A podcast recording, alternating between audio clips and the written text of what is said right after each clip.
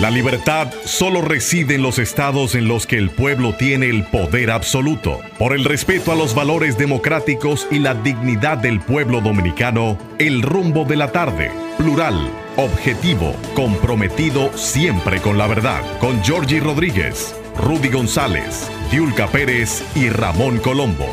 Los poderosos ya están en el aire. Buenas tardes, República Dominicana. Aquí están los poderosos en el rumbo de la tarde. Olga Almanzar, Rudy González y Georgie Rodríguez, acompañados en la parte técnica por Sandy y Juan Ramón, que hacen posible la calidad de esta transmisión.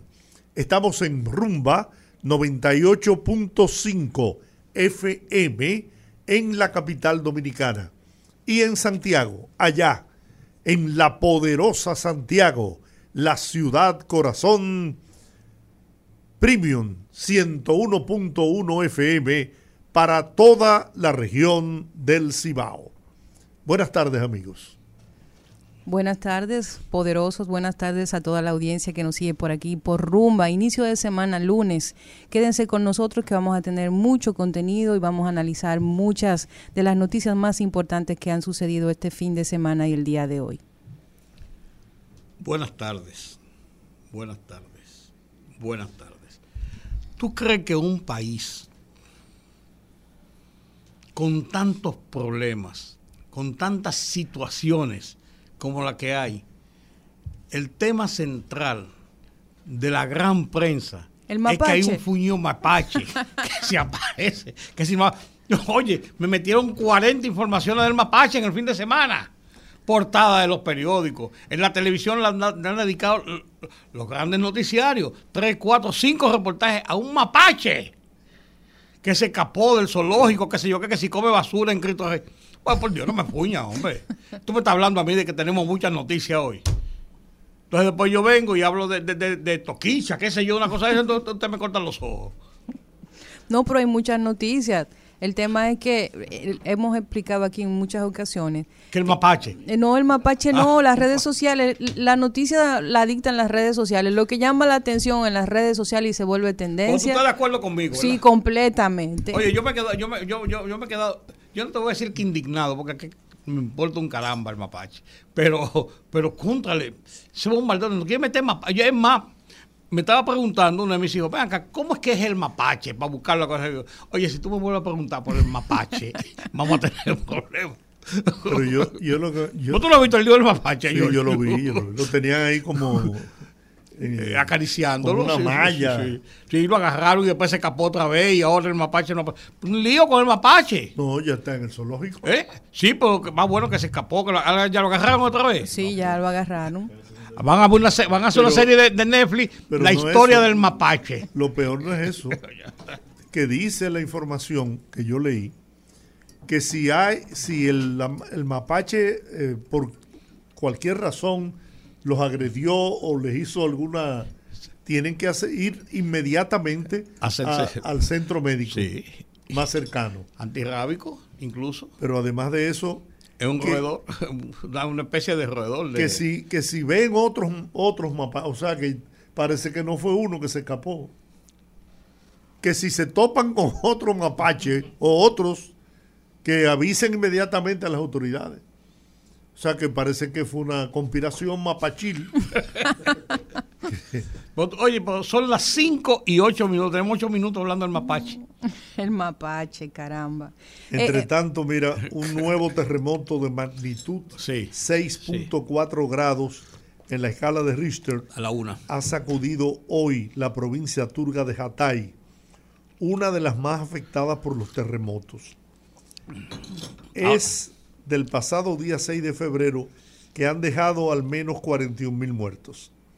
El temblor, con epicentro al sur de la ciudad de Antioquía, tuvo lugar a las 17.4 horas GMT, según datos del Observatorio de Kandili en Estambul, y se sintió también en los países vecinos. No hay disposición todavía, no está disponible datos sobre posibles nuevos daños o de víctimas.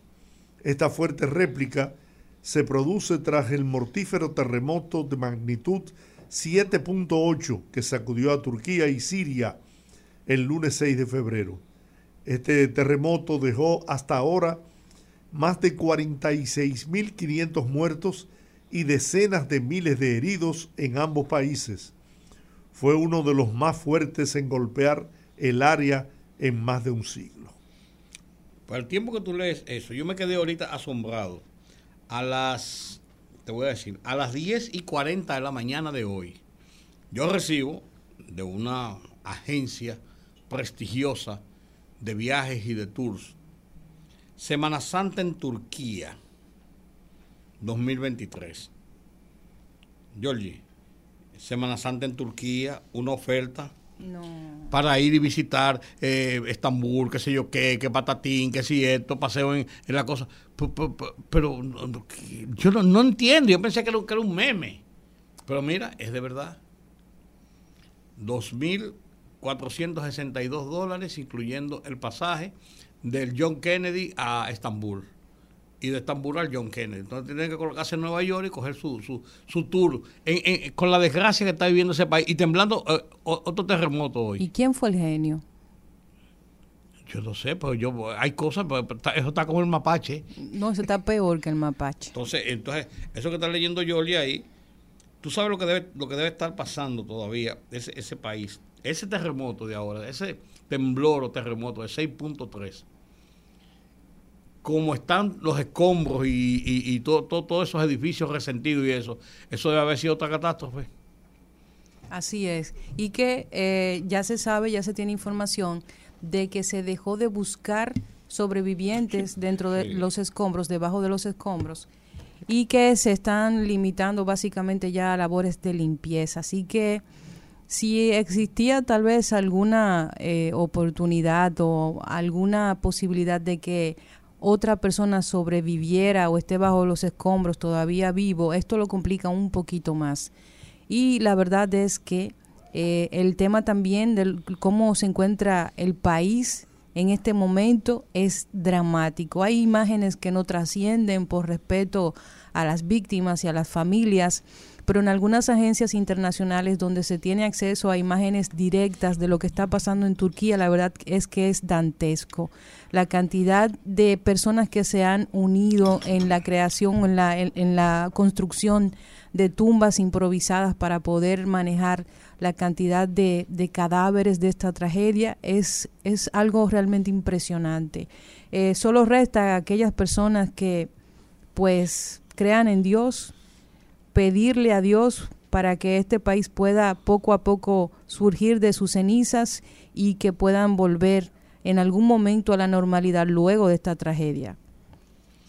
Mira, ah, perdón. No, no, adelante. No, no, sigue con el mismo tema porque... No, no es el mismo tema. Porque el tema este de, de el caso de Esmeralda Richies, como hemos estado diciendo, tiene muchos puntos oscuros todavía.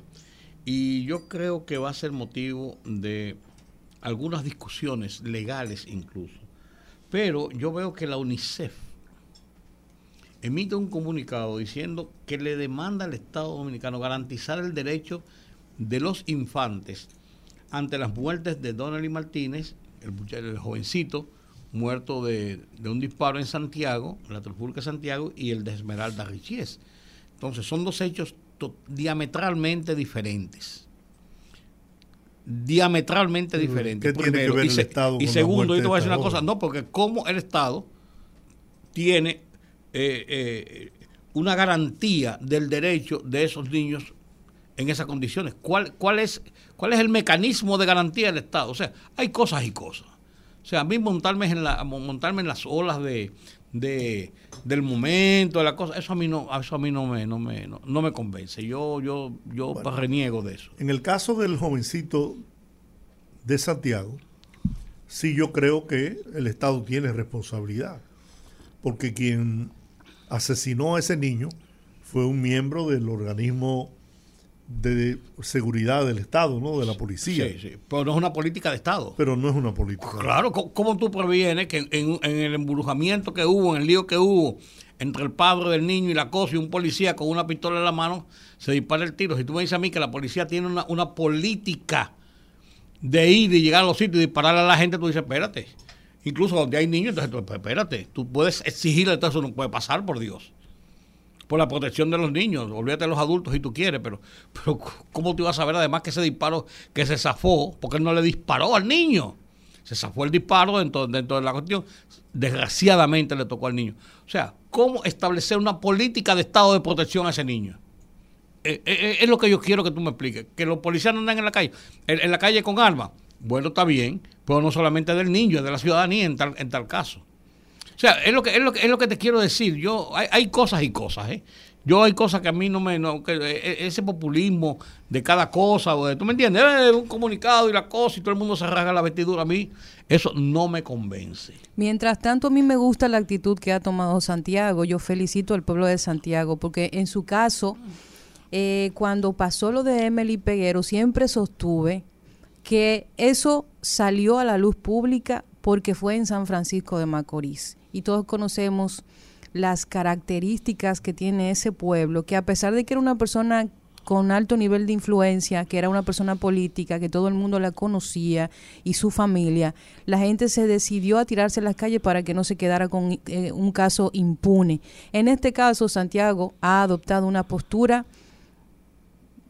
para mí valiosa, porque ha estado presionando para que se conozca el caso de este niño, ha estado presionando a través de la marcha cívica, ha, estado trabajando a través de la presión pública, de ese poder soberano que tiene el pueblo, de que cuando se une y se organiza consigue lo que quiere. Esas son de las herramientas que la democracia le da al pueblo, que con mucha frecuencia no usamos y que cuando algún caso se logra articular y logra concebir un impulso de la sociedad logra cambios. Y a mí me gusta eso porque eso significa que el poder lo tiene el pueblo y la gente está consciente de eso, al menos en algunos casos. Santiago sigue marchando, ayer hubo otra marcha, yo creo que va a continuar hasta tanto no se conozca el caso. Creo que se han ya se ha reenviado en dos ocasiones el conocimiento de la medida de coerción de esta persona o del, del caso de la audiencia y me parece eso, me parece positivo que sea el pueblo en su conjunto que esté presionando para que esto llegue a término y se consiga justicia en este lamentable caso. Miren, a propósito de la actividad política partidaria, hoy aparece un, en su cuenta de Twitter un mensaje de Aristide Victoria, dirigente del PLD y, y primo hermano, ¿no? Del actual senador, de María Trinidad Sánchez. ¿Primo hermano o hermano de Victoria Creo que son primos. Primos hermanos. Y dice el texto del, del Twitter, me ha sorprendido mi designación en una posición en el comando de campaña del PLD en la provincia María Trinidad Sánchez. Posición hecha sin mi consulta y además de eso, la que rechazo no tengo ningún interés en posición en comando de campaña. Así lo he manifestado y hoy lo reitero.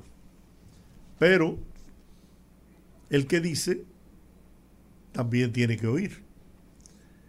En otra, en una respuesta ¿no? de Johanna de los Santos, le dice, pues fíjese que a usted ni lo propusieron ni lo consultaron menos lo pusieron. En muy buenas manos está el PLD en María Trinidad Sánchez y da aquí el nombre de los eh, coordinador de campaña Francisco Peña, coordinador operativo Juan José Cheo Paredes y coordinador de estrategia José Aníbal Balbuena que Victoria ayer fue también senador. Sí, él fue, también senador. El pasado senador. Pues, pues, y lo sustituyó. Que hubo incluso una, una, crisis, ¿eh? porque fue muy reñida la, la votación. Sí, y, y, era la familia enfrentándose por una misma posición, cada uno en un litoral político diferente. Sí. Pero es, vamos a ver mucho de eso. ¿Qué tú crees que va a pasar cuando comience a, a debatirse la realidad? Esta es una sociedad que tiene que empoderarse y, y resolver algunas cosas como esta. 54 nuevas solicitudes de partidos y movimientos políticos en la Junta Central Electoral. No, me parece 54. Lo que tenemos que, que, uno más o menos conoce, hay que sacar la mitad y de la mitad, eh, eh, la mitad de la mitad de eso, erradicarlo del diccionario para que no se mencione más nunca. Entonces, 54 partidos y movimientos. Que tú me dirás que la democracia se nutre de eso, del pluralismo y lo que tú quieras. Eso es verdad. El problema está en que eso son e, eso eso significa gastos del Estado, gastos de nuestro dinero. Eh, además de un laborantismo muchas veces que la mayoría la mayoría de esos partidos y sus dirigentes saben que no tienen oportunidad de nada y lo que van a buscar una oportunidad de hacer dinero, no es otra cosa. ¿Tú sabes cuándo va a terminar eso? Cuando se elimine, que debieron haberlo hecho ahora en la en la nueva ley del régimen electoral el subsidio por parte del Estado a los partidos políticos. Porque si usted no tiene capacidad para poder financiar su campaña, usted tampoco está calificado para aspirar a dirigir los destinos del país. El subsidio, pues además de eso, la obligatoriedad, la obligatoriedad de poner un tope límite bastante bajo de los recursos para, privados que pueda recibir una persona que claro. hay que eso mira pues, ahí que está la cosa ¿eh? porque eso es buscando cuarto ¿eh? no es otra cosa ¿eh? desde que eso se elimine tú verás que desaparecen como 300 partidos pues aquí debe haber como 350 ¿no? y contando. 51 poderosos. Yo quiero que ustedes me permitan unos minutos porque hay una información que me llamó poderosamente la atención el fin de semana y fue que yo no sé si ustedes sabían que tenemos una Procuraduría especializada contra tráfico ilícito de migrantes y trata de personas, el PET, que este fin de semana junto con la Fiscalía de Montecristi, informó sobre la operación Frontera. y en esta eh, se informa que con, se desarticuló una red de criminalidad organizada dedicada al tráfico de inmigrantes haitianos en la que participaban militares y civiles. Dos tenientes, Ahí vamos un bien. y un cabo. Ahí voy yo me van, me van a disculpar. Yo, yo felicito que por lo menos se esté tratando el tema, porque siempre hemos criticado que con el tema de la migración haitiana siempre se ha abordado por las orillas y que el verdadero problema, o al menos una parte importante de, ese, de esa migración ilegal, tiene que ver con las mafias que operan y en la frontera y que todo el mundo sabe quiénes la dirigen. Entonces, hay que visitar una frase muy popular. Antes enviar a un militar a la frontera es un castigo. Y ahora, es, un, premio. me, alegra, me alegra que se esté tocando el tema, que por primera vez se hayan atrevido a tocar esa tecla, como se dice, y que efectivamente se haya hecho por lo menos una operación. Por lo menos el mensaje, aunque tímido, se manda. Sin embargo, siga sigan buscando, sigan buscando porque cuando nosotros revisamos un segundo teniente, dos sargentos y un cabo, ahí como que falta gente. Yo creo que este tipo de mafias necesita de cabezas importantes, personas conectadas, personas activas, personas que a su vez tienen acceso a personas de primer nivel de gobierno que siempre ha existido, siempre ha sido así y considero que simplemente sacar a la luz el segundo teniente, los dos sargentos y el cabito, como que ahí me falta mucha gente todavía. Felicito la iniciativa, pero si realmente esto es un mensaje para que el que esté, para que le pongan su barba en remojo, como dicen, pues que lo hagan completo y que se mande el mensaje claro de que se va a combatir por esa vía, porque es la, la vía más efectiva para combatir la migración ilegal, porque aquí todo el mundo sabe que aquí se traen autobuses llenos y sabe cuál es el precio y se traen jipetas de funcionarios públicos desde los años de Chanflín se trae gente aquí en jipetas de funcionarios públicos que nadie para porque están pegados, porque están en la papa. Todo eso con la ayuda de militares que trabajan ahí en la frontera y que tienen todo ese negocio organizado. Así que, ahí falta gente y falta rango. Que por demás, esa banda que desarticularon no es una banda que esa era la operación que hizo. Dicen que vienen hace tiempo dándole seguimiento a algunos grupos, o sea que sabrá Dios cuánta gente han dejado pasar por ahí.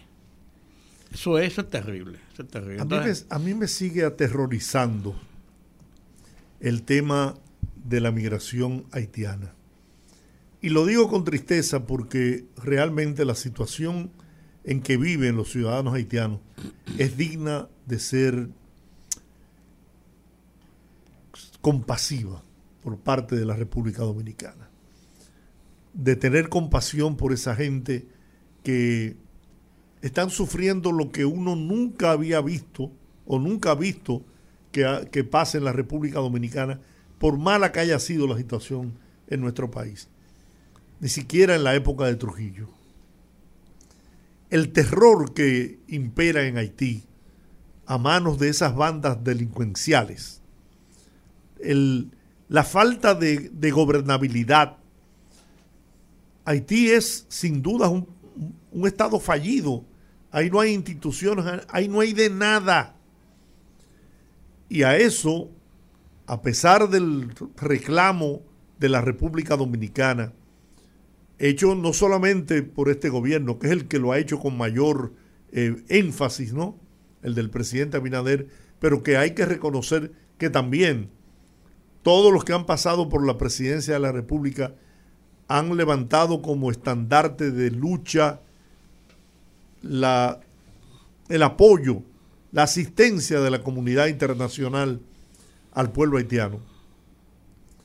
A pesar de todo eso, la comunidad internacional ni se ha enterado de cuál es la situación en la frontera. Lo saben. Y lo que eso, sí, pero se hacen los locos. Ah, ese, Y lo que es, en lo que eso puede degenerar, que he llegado yo a pensar que quizás es lo que se está provocando.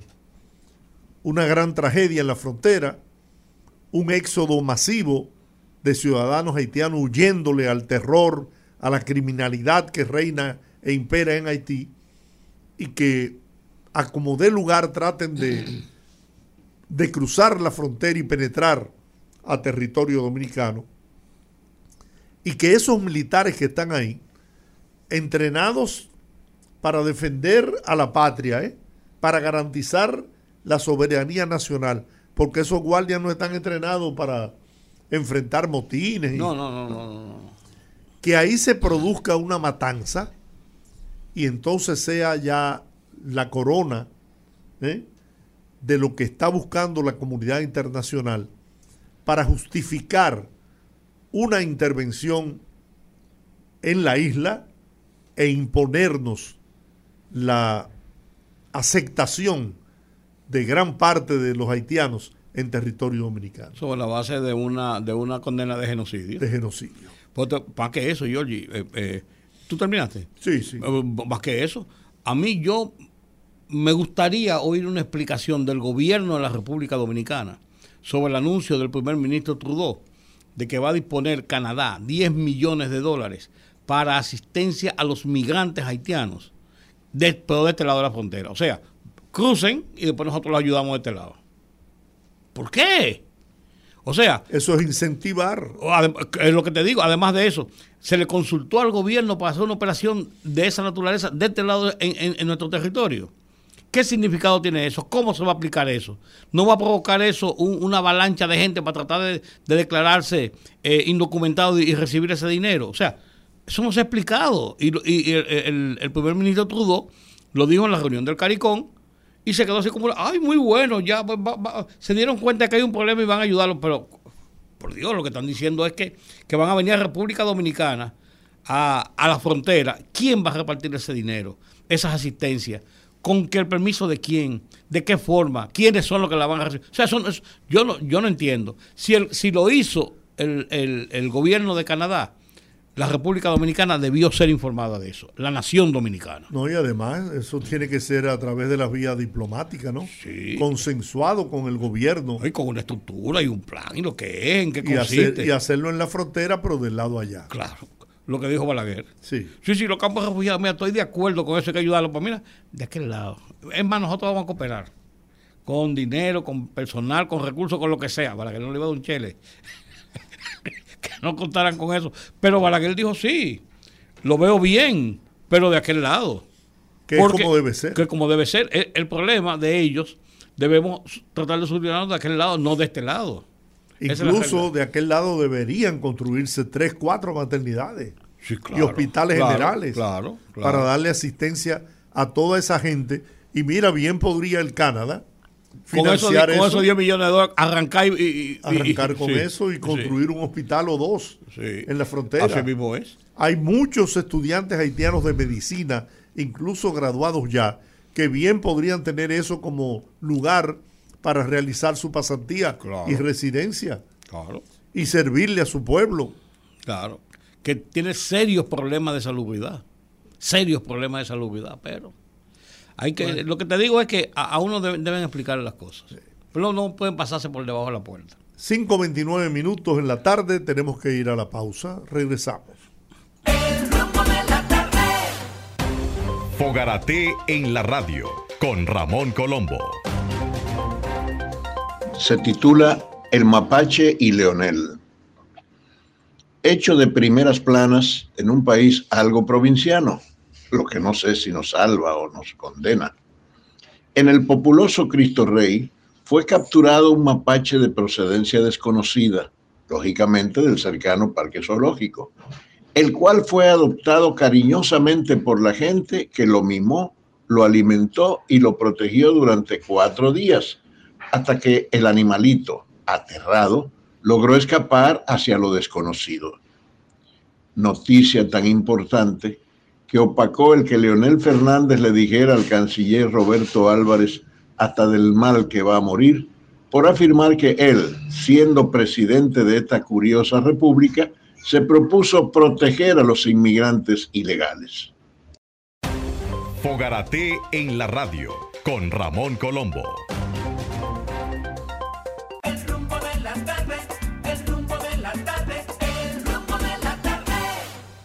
Gracias por continuar con nosotros en el rumbo de la tarde, aquí por 98.5 FM Rumba, con la compañía de don Giorgi Rodríguez, Olga Almanzar, Sandy, Juan José y un servidor. Mira, yo quiero hacer un comentario breve, pero quiero hacerlo porque hay cosas que a uno le cuadran la cabeza, como yo digo frecuentemente. El día 7 de marzo, dentro de una semana y algo, el Poder Judicial, la parte de los fiscales, tiene inicia el proceso de evaluación de un paquete de fiscales, fiscales titulares, eh, procuradores adjuntos, que tienen que ser evaluados de acuerdo a lo que establece la norma, el reglamento, tienen que ser evaluados dentro de sus funciones. Hay alguna gente que se habla ya de que tiene, venció su plazo, porque se, nombran por un periodo determinado de tiempo, porque eso le hace un sentido de cierta inamovilidad para que puedan ejercer sus funciones con ciertas libertades y ciertas garantías. Porque si, si pende de, la cabeza de ellos que hay un decreto, que hay una orden, una cosa, entonces tú dices, bueno, yo tengo miedo de que me quiten del puesto y entonces actúan de alguna forma que no es la correcta. Que no debía ser así, pero eso, esa es la condición humana, ocurre eso. Hay gente como la, la, magistrada Rosalda Ramos.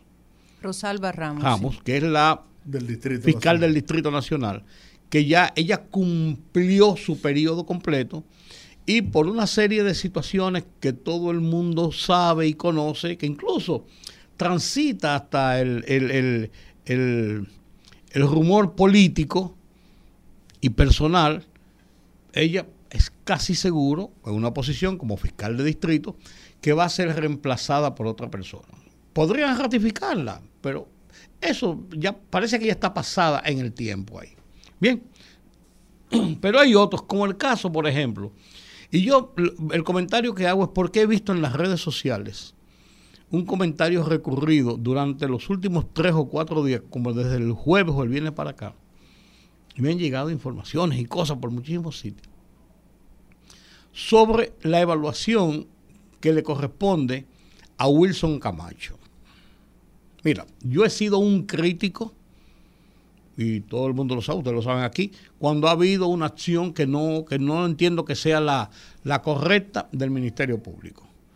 Pero a mí en mi interior no me cabe dudas y creo que a la generalidad de la sociedad, de que la triada que está dirigiendo la Procuraduría General de la República, léase, doña Miriam Germán como sombrilla, como cabeza de la estructura, Jenny Berenice como encargada de la persecución del delito y Camacho como procurador adjunto, pero encargado de la Procuraduría Adjunta de, contra la Corrupción Administrativa. Es un caso específico contra la corrupción, que ellos han hecho el trabajo que entienden tienen por delante para sanear la sociedad, o ayudar a sanear la sociedad, o ayudar a frenar el cáncer de la corrupción, que no es un cáncer nacional, pero que tenemos que verlo en el contexto nuestro de República Dominicana. Yo no lo veo lo que pasa en Honduras ni en El Salvador, no lo puedo coger de referencia, me importa lo que pasa aquí. Bien que mal, con razón o sin razón, ellos están haciendo, se están haciendo el trabajo. Que yo he criticado muchas veces a Camacho y a Jenny Berenice porque han sido muy agresivos contra jueces porque dan una sentencia que en su momento no favorece a los intereses que ellos están defendiendo, ponen en libertad a una gente o le cambian la medida de coerción y eso, y ellos son, han sido muy agresivos. Han bajado el tono de eso, pero esa es una, esa es una particularidad de su defensa, que ellos entienden que tienen toda la razón y toda la verdad en sus manos en lo que están defendiendo. Pero eso no inhibe para entender, para comprender, para creer que ellos están haciendo lo que tienen que hacer desde sus funciones yo creo que es un despropósito. Y aquí se usa mucho cuando vienen los 27 de febrero, cuando vienen los 16 de agosto, cuando viene el Día de las Madres, cuando viene la Navidad, cuando viene el Día del Vecino, cuando buscan una fecha determinada para endilgarle a una gente situaciones para tratar de sacarlo de los puestos. En la policía lo hemos dicho 20 mil veces como eso pasa y ahora muchas cosas que están ocurriendo, uno no duda que hayan sus planes. Y mira que yo he sido un crítico también del jefe de la policía, de este jefe de la policía, pero yo no dudo que también hayan sus entuertos internos para tratar de hacerlo saltar del caso, provocándole situaciones enojosas de cara a la sociedad y con la institución. En el caso específico, vuelvo y repito, de Wilson Camacho, yo creo que la evaluación, él va a tener una evaluación de dos años de función. Es una evaluación rutinaria. Pues esa evaluación podría resultar en que encuentren que él no está cumpliendo con su deber que tiene faltas que, por lo que no debe continuar y son capaces de sacarlo del cargo. Yo no creo que eso vaya a pasar, pero me, va muy cuesta arriba que nosotros en esta sociedad donde tenemos tantas precariedades y estamos tratando de buscar formas de cambiar algunas cosas, de, adecentar algunas cosas, llevar las cosas por un camino más idóneo, más, más llevadero, para que tengamos una sociedad menos permisiva, menos compleja, menos difícil, menos azarosa, diría yo a veces, eh, las personas que están creyendo y que crean eso también, los coloquen contra la pared, los coloquen contra la pared en una situación de indefensión simplemente por el hecho de que quieren sacarlo del paso. Es un comentario que quiero hacer y vuelvo y digo, es más, yo al señor Camacho, yo creo que yo nunca lo he visto, no nos hemos visto frente a frente, no, y Jenny dice sí, porque tiene muchos años y, uno tiene mucha, mucha interacción con ella y con doña Miriam también porque es una mujer que tiene muchos años en, la vida pública. Con Camacho. O sea que lo que estoy diciendo no tiene que ver ni siquiera por una, por una simpatía personal, sino por una realidad de cómo deben funcionar las cosas en esta sociedad. Si cada vez que alguien quiere hacer algo, entiende que es lo correcto y yo creo que, que ese joven eh, abogado, fogoso, eh, con mucho, con mucho, muy impulsivo, con Jenny Berenice, que también es fogosa, impulsiva, apasionada con lo que hace. Si porque están haciendo lo que ellos entienden que es en derecho, lo que tienen que hacer, que para eso lo pusieron en esa posición, si por eso hay que cortarle las alas, tirarle zancadillas, incluso con calumnias, mentiras y campañitas en las redes sociales que ahora acaban con cualquiera, yo creo que estamos haciendo un despropósito de lo que deben ser los nortes de esta sociedad. Mira, totalmente de acuerdo, Rudy, con ese comentario tuyo. Solamente agregar, ciertamente defienden con, vehemencia sus posiciones y han llegado al, al extremo de hacer críticas muy duras, fuertes, contra magistrados que han dictado sentencias que no les, ha, no les han favorecido, principalmente en el caso de el cambio de medida de coerción. Sin embargo, hay que reconocer que a pesar de esa fogosidad, de esa vehemencia con que defienden sus posiciones, han aceptado las decisiones de los tribunales, pero con el derecho de poder plantear su posición y de, y de no estar de acuerdo y lo hacen de manera pública. Yo creo que ese es un paso importante en la justicia dominicana porque demuestra que a pesar de las disidencias y de las diferencias, hay un nivel de respeto entre jueces y, magistrados fiscales. fiscales. Y en otro orden también, con relación a ellos, no olvido que a esas dos figuras que desde mi punto de vista están actuando de manera independiente, independiente, se les acusaba de, ser pro-peledeístas. Sí, te digo. Porque fueron llevados ahí durante el gobierno, los gobiernos del Partido de la Liberación Dominicana. Sin embargo. Pues entonces a mí hay que decirle que Balaguerita, porque llegó ahí con Balaguer. Por eso te digo, sin embargo, estos dos eh, jóvenes pues han demostrado eh, altos niveles de independencia en sus en su ejecutoria. Y de profesionalidad. Y de profesionalidad. Claro. Y además de eso, hay que reconocer la calidad que tienen como investigadores, porque no hay duda, eso no puede ser puesto en duda, la capacidad y calidad de investigadores que tienen. Sabe que aquí en República Dominicana se da un fenómeno que no sé si se dará en otros países, pero que me llama la atención. Y es que aquí uno como profesional, uno no simplemente puede venderle, venderle sus servicios profesionales al Estado, al gobierno, porque inmediatamente eso te convierte en un partidario de ese gobierno. Aquí no hay una separación sobre los servicios que tú le puedes prestar al Estado y lo que eres tú como persona, tus ideales, tus principios o lo que tú eh, crees como en, el partido o en un partido político. Aquí existe la mala costumbre de que si tú trabajes, sí, si tú trabajas con el gobierno anterior y llega un gobierno nuevo y ya saben que tú estuviste en esa gestión, tú inmediatamente te conviertes en un paria y por eso es que vemos que muchas veces cuando cambian los gobiernos, pues se cambia todo el aparato gubernamental y eso genera una serie de traumas y siempre lo generará. Amén. parálisis. Así es. En, el sector público. Y se pierde a veces mucho profesional bueno. Yo le voy a poner un caso y me disculpen, pero es lo que yo pienso si tú trabajas con una persona que resuelve, que cumple con sus funciones, que atiende a lo que tiene que atender, y tú traes a una persona de tu partido, porque simplemente es de tu partido, pero no cuenta con las aptitudes, probablemente esa persona va a hacer un trabajo completamente mediocre.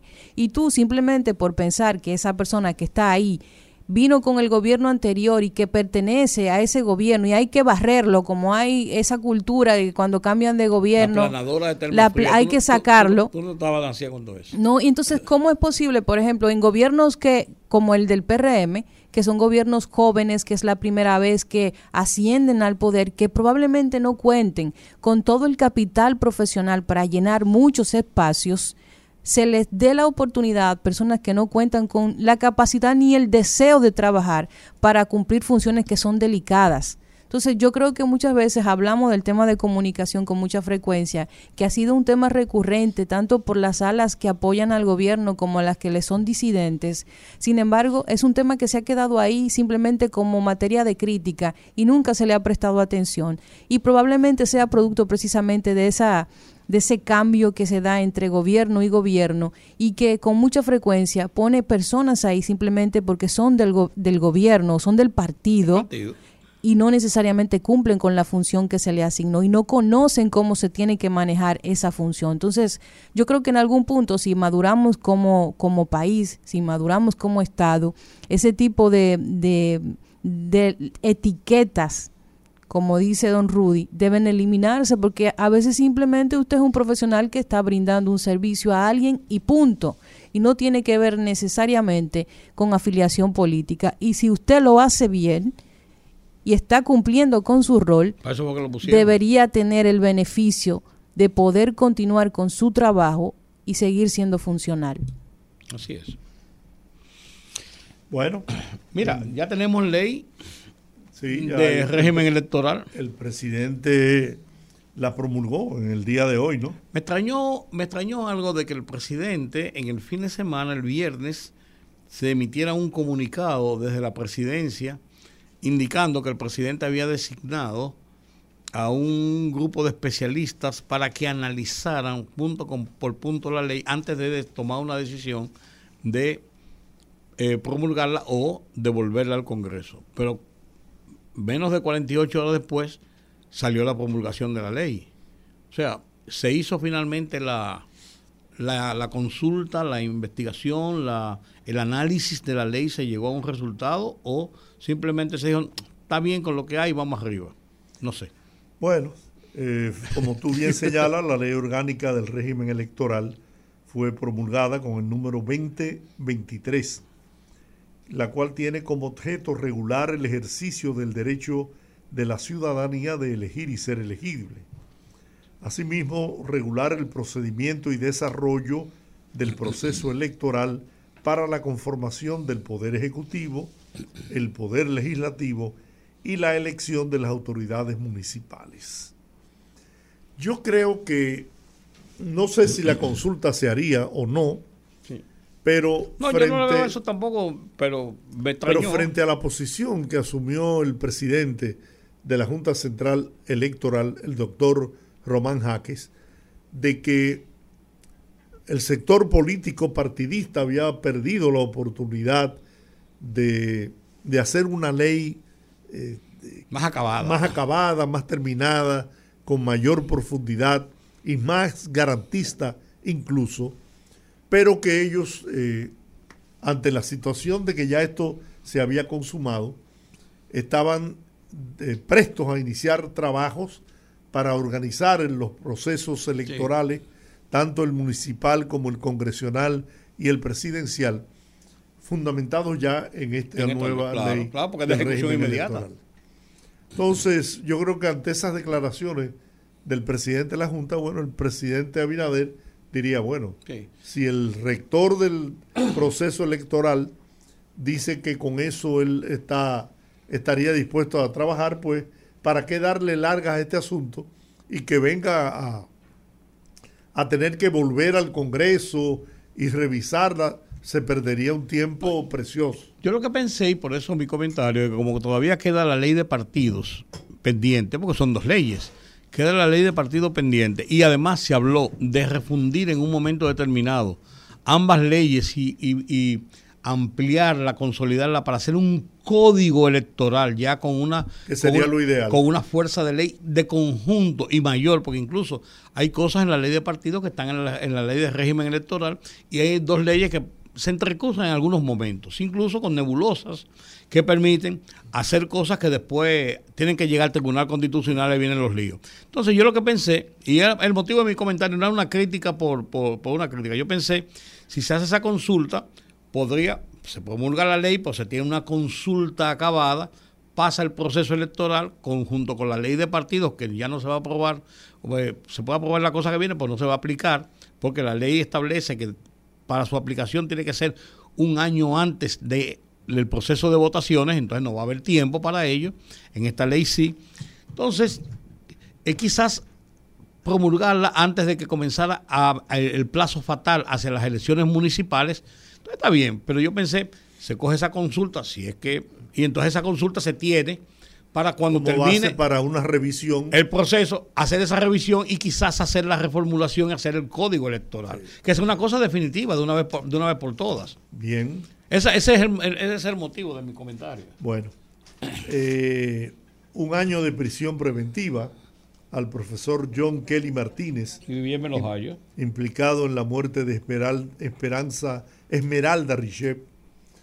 Fue esta mañana le aplicaron la coerción y bueno, ese señor yo creo que le espera una pena larga de ser encontrado culpable. Sí, no, indudablemente parece no haber ningún tipo de, de discrepancia en que él es el responsable de la muerte de la muchacha, porque a partir de estar con él y a partir de tener una relación íntima con él, que eso ya está consensuado de que eso ocurrió, a partir de ahí ocurre el desenlace de la muchacha. O sea, yo lo que creo es que, los atenuantes que se están buscando puede ser es para tratar de, que la pena no sea la máxima. es el, argumento que, que sí, los, buscar, abogados algunos atenuantes, algunas cosas, algunas causas, dejar, dejar eso en el medio. Tenemos ya a, Rubén, a Rubén Morillo Martínez, primo de John Kelly Martínez, eh, le impusieron presentación periódica. Y en cuanto a las menores que acompañaban a la, a la joven muerta, ¿no? Eh, se dijo que estarán siendo convocadas nueva vez dentro de las posibilidades. Pero parece que no le han visto eh, ningún tipo de compromiso en el hecho. Bueno, eh, poderosos, estamos en tiempo de nuestra primera entrevista. Teníamos una conversación muy interesante y mm, mm, estaba yo muy emocionada en esta conversación primero por considerarlo un profesional de un profesional de primer nivel en su área, una persona que tiene una vasta experiencia en el tema de comunicación estratégica y que iba a conversar con un tema que yo creo que a todos nos interesa, que va a conversar sobre este tema. Y me refiero al abogado y comunicador Ricardo Fortuna, quien actualmente es el director de comunicaciones y vocero del Ministerio de Interior y Policía, para hablar un poquito sobre cómo va avanzando este tema de la reforma educativa y otros temas también que podemos tratar con él. Pues a propósito de que en los últimos meses yo sé que mucha gente está pendiente de cómo va avanzando todo este proceso de reestructuración de la Policía Nacional. Bienvenido, señor Ricardo, al rumbo de la tarde. Muchas gracias, como no, placer para mí compartir con ustedes. Gracias a don Giorgi, eh, don Rudy, señor Colombo presto a compartir cualquier información que ustedes entiendan útil para su audiencia. Señor Ricardo, em, para nadie es un secreto que en los últimos meses, pues con este tema de lo sucedido en Santiago, se ha recrudecido el llamamiento de la, de la población, de la sociedad, la atención y generarse todavía más opinión respecto a nuestra Policía Nacional. Estamos abocados a un proceso de reestructuración que ya lleva un tiempo. Eh, ¿qué ha avanzado, al menos en el sentido de la reforma educativa, que fue uno de los aspectos que más llamó la atención sobre la reforma? Sí, la pregunta es muy útil, sobre todo en el contexto del cual usted parte. La reforma educativa como tal, yo pienso que ya es parte esencial de lo que como logro de la reforma eh, nosotros podemos mostrar ya. En el tema de la gestión del ministerio, que recordemos, solamente maneja lo que es la parte administrativa, esa parte que se encarga de viabilizar transformaciones, reformas, todo lo que vaya en procura de poder tener una policía a la par de lo que son sus pares en América Latina, que podamos entonces disminuir eventos como usted eh, bien lo menciona, como el de Santiago, por ejemplo tenemos ya una reforma educativa que no es una promesa, sino es algo puntual.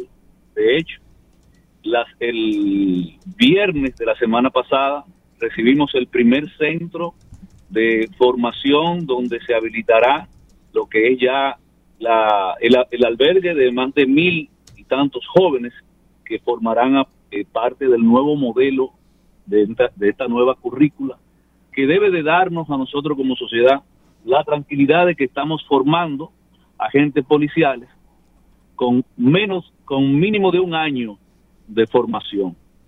La transformación de la Policía Nacional debe de empezar por ahí. Por la, primero la dignificación y ya hemos bastante, el año pasado eh, vimos muchos eh, de eso en la prensa nacional con temas de poder dignificar al, al Policía Nacional y ahora estamos ya abocados a iniciar lo que va a ser esa reforma educativa partiendo de un nuevo modelo, de una currícula nueva. Y de hecho eh, tenemos en junio como, como tope lo que tendrá que ser el ingreso de dos centros más, uno en la zona norte y otro en la zona en lo que es la zona sur, el antiguo Atillo, pero ahora remodelado para poder recibir 1.200, 1.300 y tantos de jóvenes pienso que como punto de partida es un punto luminoso que bien pudiese ir a la baja mostrando eh, mejoras importantes.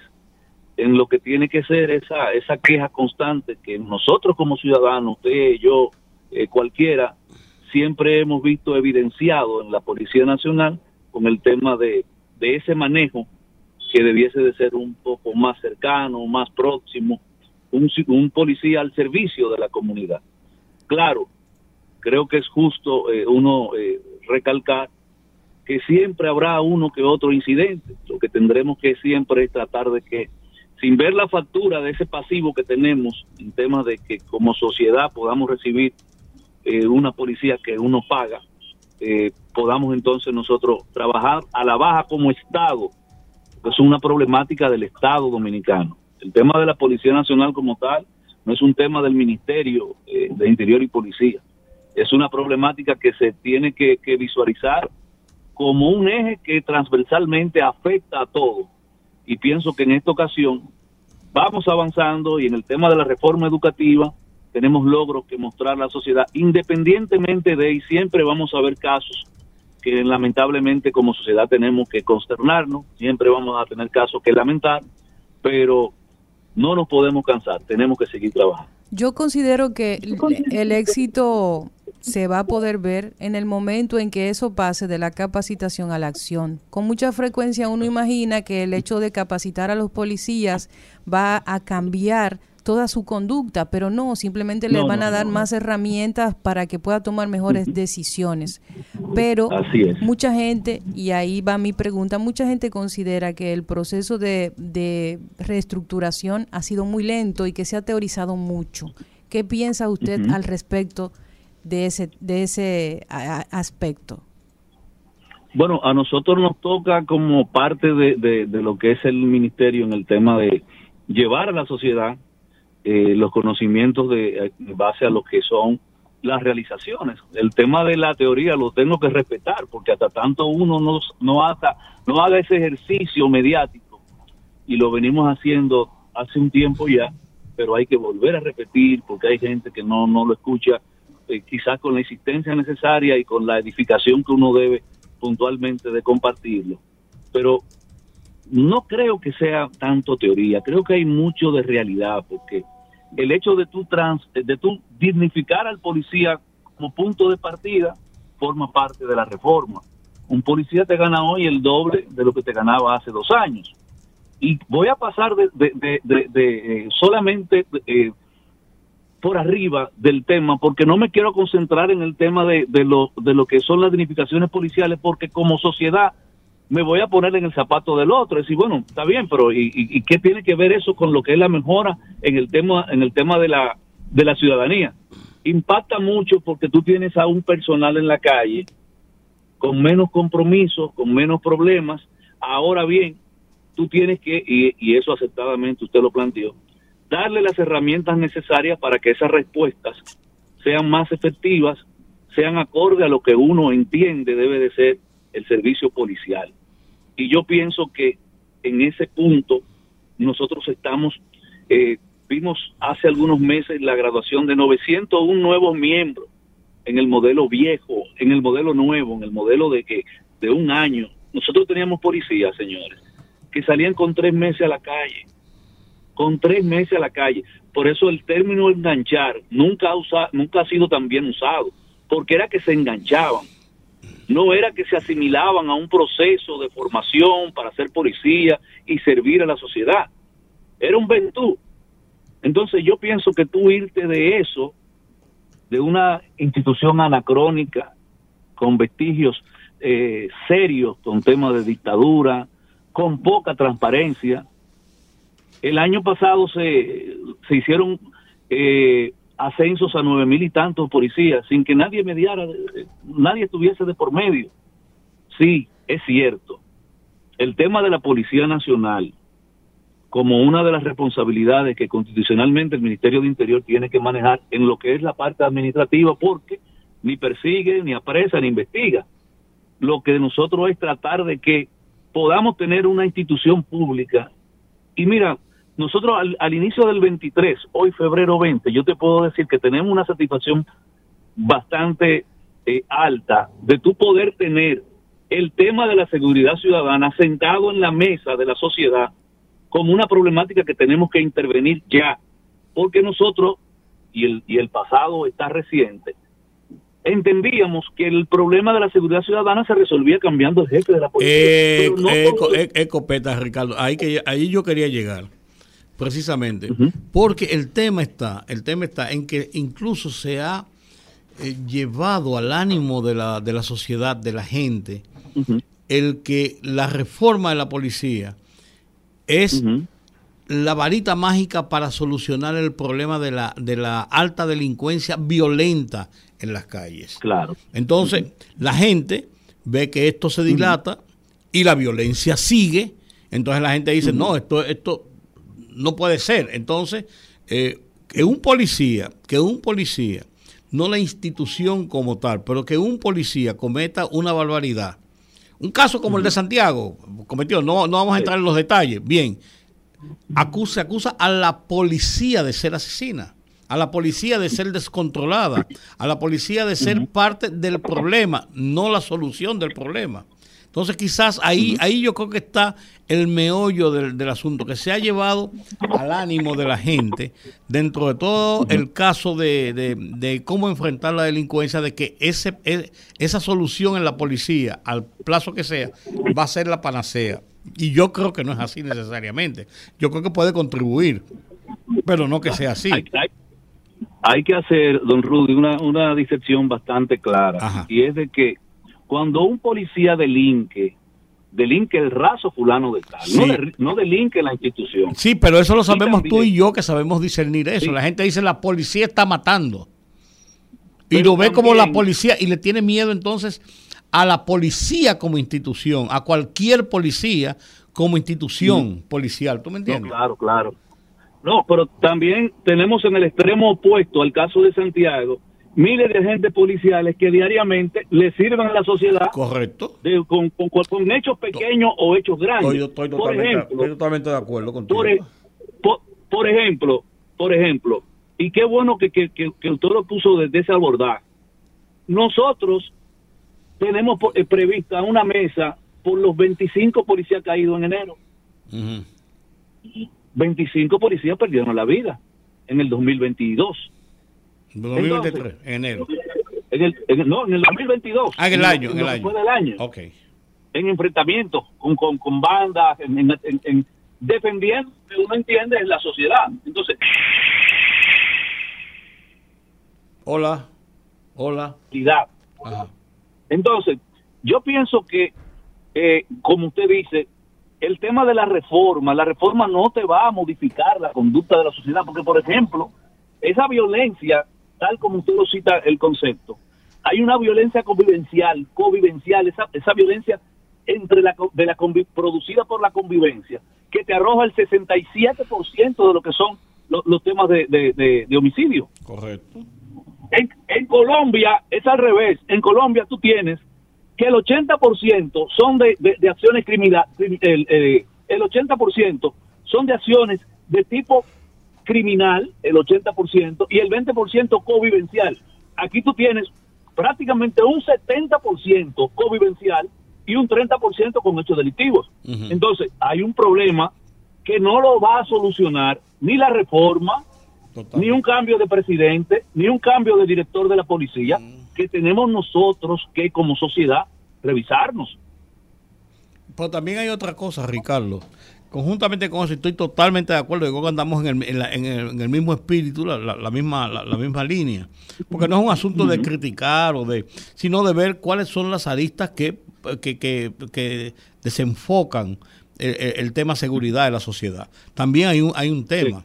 Y tú perteneces al ministerio, lo que voy a decir, pero la verdad que el Ministerio de Interior, no de este, este ministerio ni de este gobierno, incluyendo a este, por, sí, por, de- por- por tiempo, le han fallado a la sociedad en los programas que han hecho de seguridad.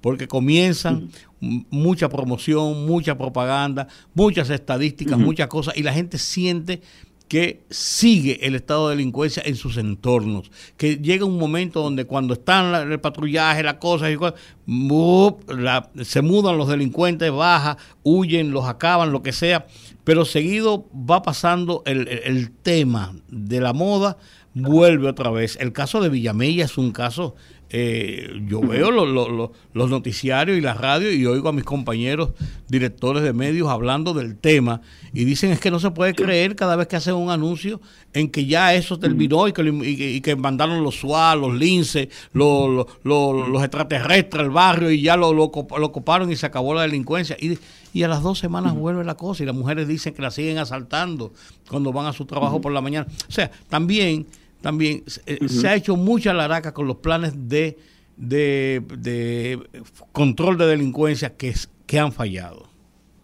Mire, permítame, en, la, el último tramo de lo que excelentemente usted plantea como inquietud de toda la sociedad, incluyéndonos a nosotros, jóvenes, somos el tema de la delincuencia. Eh, nos afecta a todos, no importa partido, no, clase política, nos afecta a todos. Entonces, permítame ir en contrario al planteamiento. Partiendo de que no como ministerio, como parte del ministerio, porque hay cosas que son inobjetables. Por ejemplo, por ejemplo, eh, sí, hay el Estado Dominicano convenientemente ha marginado el tema de la seguridad ciudadana, incluso hasta por intereses políticos. Eso, yo pienso que eso e, está más que más que claro, visto gobierno tras gobierno. Correcto. Ahora bien, yo entiendo que hasta la fecha y ya hablando como vocero del ministerio, no creo, no creo que en pasadas gestiones del Ministerio de Interior y Policía se hayan hecho más acciones puntuales, puntuales y que están ahí, que son demostrables, en términos de producir mejoras, porque tú no vas a eliminar el tema de la delincuencia. No, no, Eso es imposible. No, no, claro, la delincuencia existe donde quiera, pero los niveles a veces son los que, los que preocupan. eh, Exacto. Entonces, esos niveles, esas mejoras que se han podido lograr, tú las vas a tener representadas en puntos geográficos del país que en otrora, en otrora han sido siempre el dolor de cabeza. San Francisco de Macorís, si tú te fijas en La Vega, Santiago, el índice de victimización, por ejemplo, no lo decimos nosotros, lo dice FIJUS, mejoró bastante en un rango de un 5 a un 10% comparado con el periodo anterior. Yo lo que quiero significar es, y sí, sí, no importa el esfuerzo que se haga, uno no se puede cansar. Desde en esta gestión lo que hemos tratado es puntualmente, y pienso que como, como, como tema ya de lo que es una gestión de gobierno y todo lo que se pudo presentar como, como lo que fuese ya un, un, un programa de gobierno, el tema de la seguridad ciudadana es un eje fundamental. Ha sido un eje fundamental que le hemos dado seguimiento. Ahora yo me yo pregunto y pregunto en voz alta.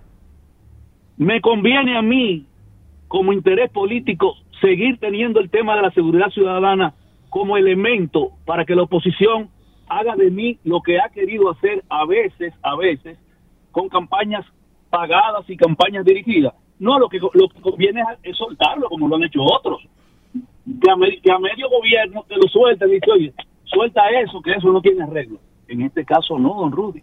No hemos quedado permanentemente sobre el tema porque entendemos que, entendemos que, y ha sido una falla del Estado Dominicano, lo que nosotros debimos de hacer hace 20 años, 12 años, lo estamos haciendo hoy. Y esto en algún momento, lo, lo, que se está haciendo hoy, en algún momento, en algún momento nosotros empezaremos a ver resultados. Lo que se, ya se logró en la Policía Nacional, eso no tiene reversa. No, no, eso es lo que esperamos. Eso no tiene reversa. ¿En qué áreas están siendo capacitados los nuevos eh, dentro del nuevo modelo? O sea, ¿cuáles son las áreas que se han comenzado a enseñar que son distintas del modelo anterior? Mira, temas de tecnología, temas de lo que es manejo de, tecnología, temas de, manejo de, de conflictos, temas de defensa personal. Nosotros vimos y recordemos, señores, en la pandemia, uno de los entretenimientos favoritos era ver los policías tirados en el piso dándose trompa con los muchachos en los teteos.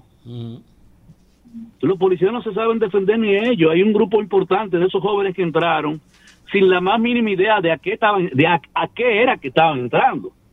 Entonces yo pienso que no, no construimos la institución que es la base medular en el tema de la paz social de la República Dominicana. Y en eso, si nosotros perdemos la paz social, debemos de vernos reflejados en el espejo de Haití, lo perdemos todo, lo perdemos todo. Por eso es que nosotros entendemos, no porque lo diga yo, eso viene de siempre eh, eh, eh, repitiéndose y yo pienso que es porque hay experiencias que son fatídicas cuando uno se ve reflejado en ello y dice, no, hasta hacia allá no podemos ir. El tema de la Policía Nacional como institución pública, porque que a veces la gente se olvida que es una institución pública, que la tenemos marginada una cuarta, una quinta categoría. Tú me tenías un policía en la calle con ocho mil, ocho mil pesos patrullándote. Sí. Ocho mil pesos. Entonces, sin recursos, sin comunicación, sin movilidad. Yo, yo lo que quiero es yo no estoy haciendo una apología en defensa de la Policía no, No, no, no. Yo lo que estoy... Dando una explicación que, tú, que, tú entiendes que, es lo que, está, lo que está pasando. No, no, yo, yo eso lo, lo acepto. Que como Estado, don Rudy, como Estado no hemos hecho la tarea con el tema de la policía. Y eso nos explotaba en la cara cada cierto tiempo y nos va a seguir explotando porque entendíamos, entendíamos que cambiando el director de la Policía Nacional llevábamos un mensaje de, de, una percepción de dos meses se calma. Eh, salíamos, hacíamos una barrida, una limpieza, se calma el tema de la percepción y bajo, que políticamente avanzamos. Pero volvíamos de nuevo a tener temas con estallidos de violencia, con todo. Villamella, por ejemplo, Santo, eh, usted lo mencionó, Santo Domingo Norte. Santo Domingo Norte inició por un problema convivencial por invasión de terrenos, no fue por delincuencia. No, claro. Pero como hubo un estallido, un estallido de violencia, el fenómeno social te arrastra a hechos delictivos que se, que se van solapando uno detrás de otro y tú dices, no, pero Villamella está cogiendo fuego. Pero tú vas a Villamella hoy, hoy, yo no te digo que en Villamella tú vas y vas a aparecer, y va a aparecer, eh, ¿qué te digo? La entrada de una iglesia, ni que es un monte de, de, de remanso. Ahora, las condiciones para que la seguridad ciudadana sea mejor están establecidas en función de mayor patrullaje, construcciones de destacamentos que se iniciaron, acercamiento con la comunidad. Por ejemplo, en San Francisco de Macorís, don Rudy y, audiencia, nosotros retornamos 30 fincas a sus dueños originales que estaban incautadas, que estaban eh, eh, secuestradas por, por, gente que la tenía en uso de hace años. Sí, lo, lo pongo como muestra, como botón de muestra, porque son muchas las cabezas el tema de la seguridad ciudadana, pero hay una que es, esencial y es que nosotros em, podamos finalmente, finalmente, tener la seguridad ciudadana que nos permite esos niveles de paz y de convivencia. El hecho de Santiago, y yo lo voy a, voy a poner el dedo en la llaga, porque no me voy a salir, con, porque es un tema que nosotros tenemos que mejorar. El hecho de Santiago, un hecho fatídico, lamentable, lamentable. Claro. No importa la reforma que se haga. No podemos llevar a todos los policías de aquí y traer policías suizos. Eso puede pasar. Puede pasar. Es lamentable. Tenemos, por ejemplo, ahora el hecho de la jovencita con el profesor. Es un hecho que te altera, te dispara las alarmas sociales. Claro. Todo lo que, todo lo que hemos visto en los últimos meses tal como lo, lo, lo, dijo, lo dijeron expertos en el seminario internacional que tuvo eh, a bien patrocinar la UAS y el Ministerio de Interior y Policía formó parte de él. Eh, luego de la pandemia se socavó la salud mental, se dispararon las alarmas, la sociedad no es igual. Tú tienes una delincuencia que mejoró dentro de la propia pandemia en el encerramiento. Tú tienes ahora eh, índices importantes en temas de aquel crimen eh, eh, internacional que te está haciendo vida en la República Dominicana por un tema de migración, por un tema de lo que tú quieras. Pero eh, no quiero abusar del espacio, yo sé que tienen otro compromiso. No, pero, pero, yo no, muy, muy, muy, yo me encuentro muy buena la, la, la, discusión, o sea, el intercambio de, de, opiniones, me lo encuentro muy bueno y además de eso muy ilustrativo. No, no, no, ojalá, ojalá con todo lo que nosotros debatamos todos los días sean personas como tú. Gracias, gracias. No, no, y, yo valoro la calidad de la interacción porque le permite a alguien como yo, desde la vocería de un ministerio, poder poner cosas que están hechas ahí, que están hechas ahí. Es decir, mire, nosotros, y, y, y es un razonamiento que, que va más allá de lo simple, teníamos una matrícula de, de, y, hay que referirse al tema de la policía, porque la gente entiende nada más que el tema de la policía es seguridad ciudadana y eso va más allá de ahí. Por ejemplo, el tema y bueno que lo toquemos así de rápido, el tema del decreto para que las, las eh, aperturas de importación para los vigilantes privados con uso de arma civil. Es decir, tú es, eso es un eslabón dentro de la construcción de la seguridad ciudadana que nos va a permitir a nosotros tener miles de vigilantes privados articulados con la Policía Nacional para una mayor protección de la sociedad. Lo cual es importante. Eso está ahí. y eso es importante. La Policía Nacional, aunque no es todo en el aspecto de la garantía ciudadana, de la seguridad ciudadana, es un aspecto fundamental, un factor de trascendental importancia. La transformación de la policía es, se va a producir, sin dudas, gracias a la voluntad política del presidente de la República, Luis Abinader, que ha garantizado que eso se va a producir. Ahora bien, ¿qué tiempo le tomará a esa policía, por demás eh, con grandes lagunas, grandes problemas, qué tiempo le tomará? Sabemos que la formación, capacitación, educación, de los miembros de la institución también es un factor fundamental para esa transformación. Ahora, ¿qué tiempo han eh, calculado, han estimado los que están abocados a, producir esta transformación de la policía que se va a tomar ese proceso? Ya, no, no, yo, yo puedo bien replicar lo que expertos eh, lo, lo dicen en cada ocasión y en cada experiencia que uno ha tenido la, oportunidad y el privilegio de, participar, se entiende que de cuatro a seis años uno va a tener resultados palpables en lo que es esa interacción de esa Policía Nacional y ahí iba con el, con el tema de, de, esos cambios profundos. Por ejemplo, la matriz de la Policía Nacional proviene de una de las, de una de las zonas más pobres del país, en el caso del sur por el tema de Atillo. Ajá. Sí, tú entras a la, a la capital, de, proveniente del sur, y obviamente esa, esa distancia a recorrer es más fácil para los jóvenes que venían del sur. Si tú te fijas, la Policía Nacional en un componente altísimo está formado por dominicanos provenientes del sur, que y lo cito, cito el, componente geográfico. Muchos militares también. y muchos militares también. El sur es una de las regiones más pobres del país, con severas, severas deficiencias en temas de formación escolar. ¿Me están oyendo por dónde que me voy? claro, claro. Ese, esa es la matriz que originalmente se acumuló en el tema de la Policía Nacional. La idea ahora es de que tú puedas tener jóvenes provenientes del norte y jóvenes provenientes del este. En el caso de Boca Chica, que ya recibimos ese centro para habilitarlo, para en junio poder entregarlo al tema de la reforma educativa. Lo que quiero decir con esto es, por eso es que tú no puedes decir, no, la, tú vas a eso en un año, dos años. No lo vas a ver, eso es mentira. Que lo diga, eso es mentira. Está haciendo un, un, un ejercicio de demagogia fatal.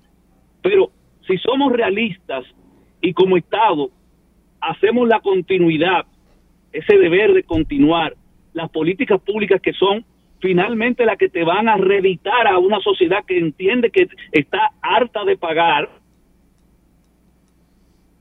pienso que en cuatro a seis años tú vas a tener los productos de una reforma, de una modernización, que podamos decir, bueno, se transformó el tema de la Policía Nacional como institución pública.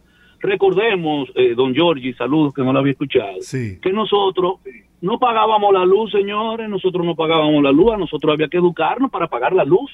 Y todavía hay problemas. Y nosotros no pagamos nada, nosotros hay que cobrarnos. Hay que cobrarnos.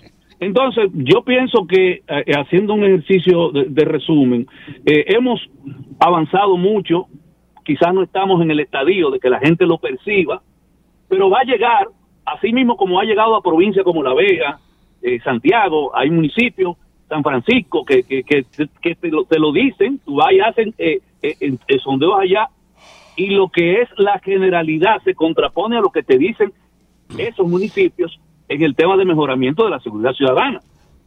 Eh, yo pienso que lo que nos toca es, sin ver la factura de ese pasivo que tenemos como Estado frente a el tema de la seguridad ciudadana, es seguir haciéndonos sin cansar y volver a, hacer de nuevo lo que, lo que nos falla, eh, oportunidad de mejora, corregir y tirar para adelante. Ah, no, muy bien. En eso estamos de acuerdo. Bueno, te agradecemos mucho toda esta exposición muy clara, muy, muy bien eh, orquestada, ¿no?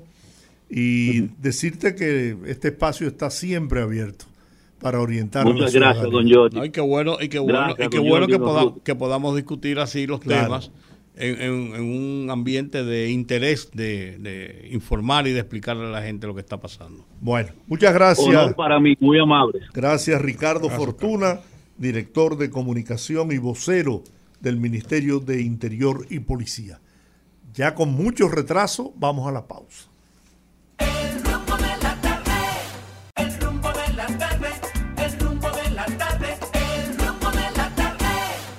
Aquí estamos en el rumbo de la tarde y seguimos en el rumbo de la tarde y pasamos de la reforma policial a hablar, sí, porque aquí nosotros damos unos saltos, unos brincos de cocodrilo.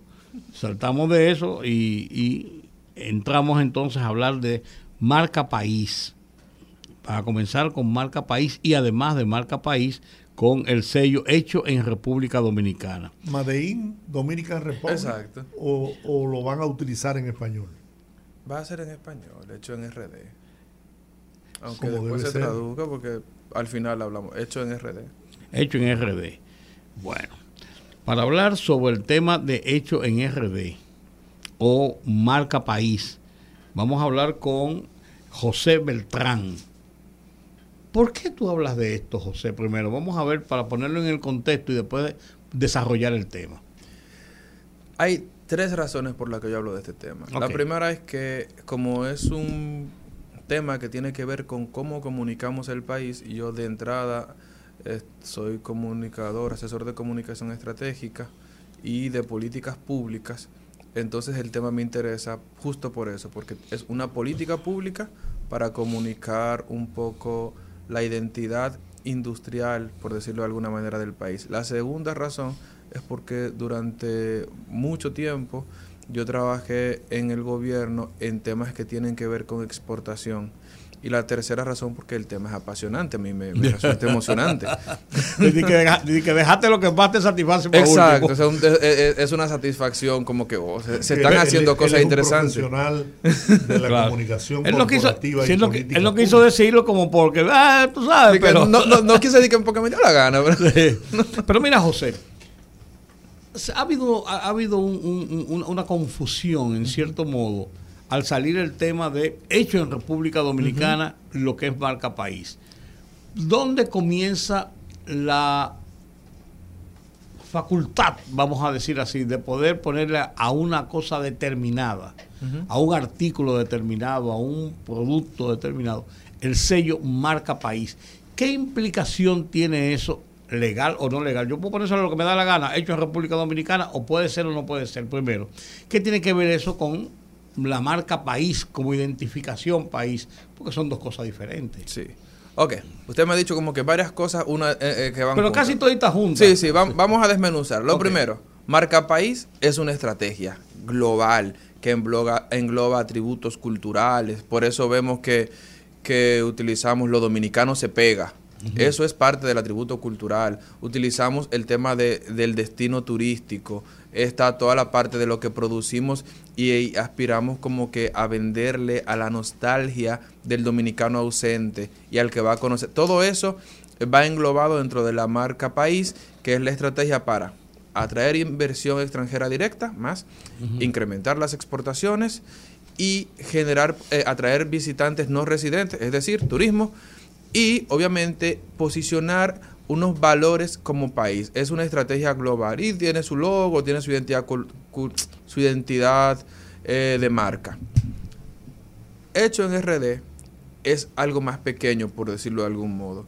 Es un sello que dice, este producto se hizo en República Dominicana y en este momento está solo para productos de facturación industrial y de zonas francas. Y yo no puedo ponerle a, un, a una etiqueta que yo haga de mi producto. Esto es una camisa de 100, pues, 80% poliéster, 20% seda, que sé yo cuánto, y le puedo poner abajo hecho en República Dominicana. ¿Eso tiene alguna, alguna implicación legal, alguna implicación, eh, eh, qué sé yo, eh, comercial en cuanto a lo que son mis registros? O sea, por, yo esa, esa frasecita, hecho en República Dominicana. Por ley, la 2000 eh, a partir del artículo 27 de la ley, eh, estoy seguro que es 127. Entonces, a partir del artículo 127 de la ley 2000, le explica todo el proceso para colocar lo que es la denominación de origen, que es esto se hizo en República Dominicana, en tal contexto, lo hizo tal marca. Ahora, ese sellito que dice, porque usted puede decir que su producto viene de República Dominicana y no pasa nada. Ahora, hay un sello en concreto que es una imagen ah, concreta que usted no la puede utilizar medalaganariamente. Tiene que agotar un proceso, que es el proceso que acordó el sector industrial con el Ministerio de Industria y Comercio y otros actores. y tiene propiedad intelectual, por así decirlo. Diga.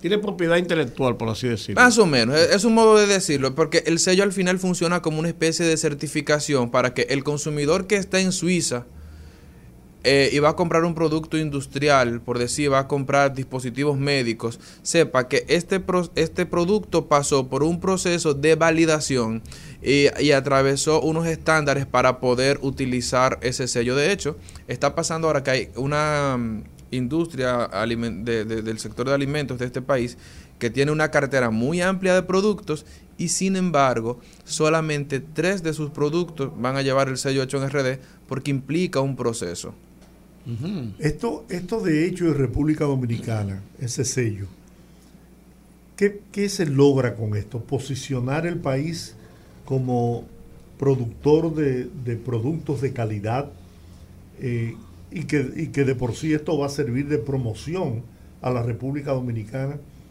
porque hay, hay momentos en que uno ve, por ejemplo, Made China. que es el clásico. Que es el clásico. pero uno entonces asocia los productos hechos en China, no todos, pero algunos, ¿verdad? Con una mala calidad en, la, en, la, producción o fabricación. Entonces, ¿qué, ¿qué se busca? O sea, ¿cuál es el objetivo real que se persigue con identificar el origen de la producción o fabricación de un producto. Sí, porque no es lo mismo decir, yo, yo apoyo eso que dice George, no es lo mismo decir, hecho, eso en China, eso, eso es chino, que decir, bueno, eso es de fabricación alemana. Como que hay, como que hay, no sé si es un esnovismo o una realidad. por los rubios y ojos azules. Y poco a poco los chinos han ido tratando de cambiar eso, pero vamos, claro, vamos, pero, pero persiste todavía. Claro, no, porque es, muy difícil desmontarse una, una, etiqueta encima. Primero, hay tres, yo, a mí me gusta dividir las cosas en tres. El primer, lo primer, el primer objetivo que busca el sello es que el consumidor internacional que compra ron, tabaco, eh, dispositivos, chocolates, porque son, que son de la, de la, industria del país, sepa que ese producto se hizo en República Dominicana y que cuando usted esté en un en una feria internacional en Berlín o donde sea, usted vea un grupo de productos uno al lado del otro y que todos, aunque tengan marcas distintas y colores distintos, hay un punto donde hay un sellito que lo tienen todos iguales. Eso significa que pasaron por un proceso que fue igual para todos y que tuvieron que agotar un procedimiento para poder tener ese sello, lo que le da cierta sensación de fiabilidad al comprador. O sea, el primer punto, perdón, el primer punto es hacia el consumidor. El segundo es, y eso lo decía hace poco un empresario que como eso no ha salido, pero él decía, el tema es que al tener el sello, las empresas que se acogen a utilizarlo, juegan con las mismas reglas.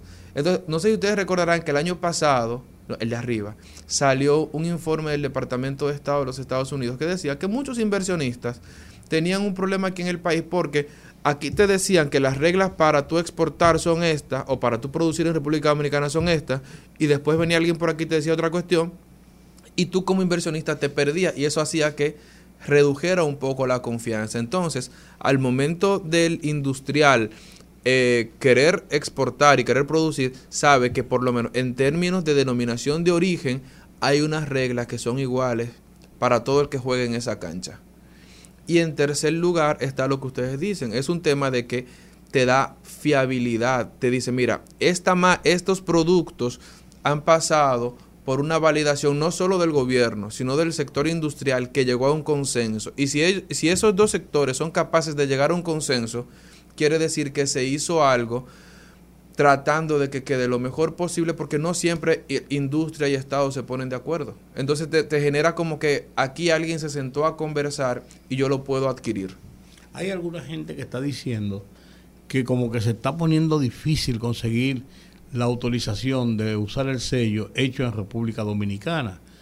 Quizás no cumplen algunas de las reglas, quizás las reglas son muy estrictas, quizás hay eh, hasta pienso yo que alguno pensará o dirá que hay favoritismos, de todo lo que pasa en, el sector de competencia de la producción.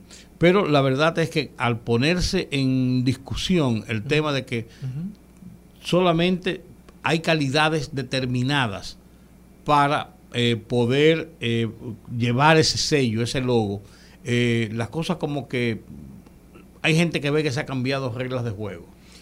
Mm, a ver, habría que ver exactamente cuáles son las dificultades que están experimentando por varias razones. La primera, el sello no es obligatorio. Usted como empresa, como industria, como zona franca, lo asume si quiere y si no, está todo bien. Lo segundo, la, independientemente de que usted tenga el sello o no, hay una forma de que usted diga, bueno, esto se hizo, y lo que pasa es que no, no tiene como que esa validación. Y lo tercero, es muy pronto, de repente, para definir que hay complicaciones. No, las complicaciones la habrá, como en todo lo nuevo, pero es muy pronto para decir es más difícil que a otro. Porque hay, son unos criterios que usted, usted entra a la página de... Quiero aclarar esto, yo no trabajo en el MIC. No, no, pero usted entra a la página de Industria y Comercio, la oficina virtual, y comienza haciendo su checklist. Bueno, yo tengo mis, mis registros de, de, de, de, propiedades intelectuales de ONAPI, bueno, sí lo tengo. Tengo esto, cito. Y te va marcando su checklist. Y al final, si necesita asesoría, el mismo ministerio, a través del viceministerio de, Políticas Industriales, le, le, le brinda como que la asesoría para que usted pueda llegar.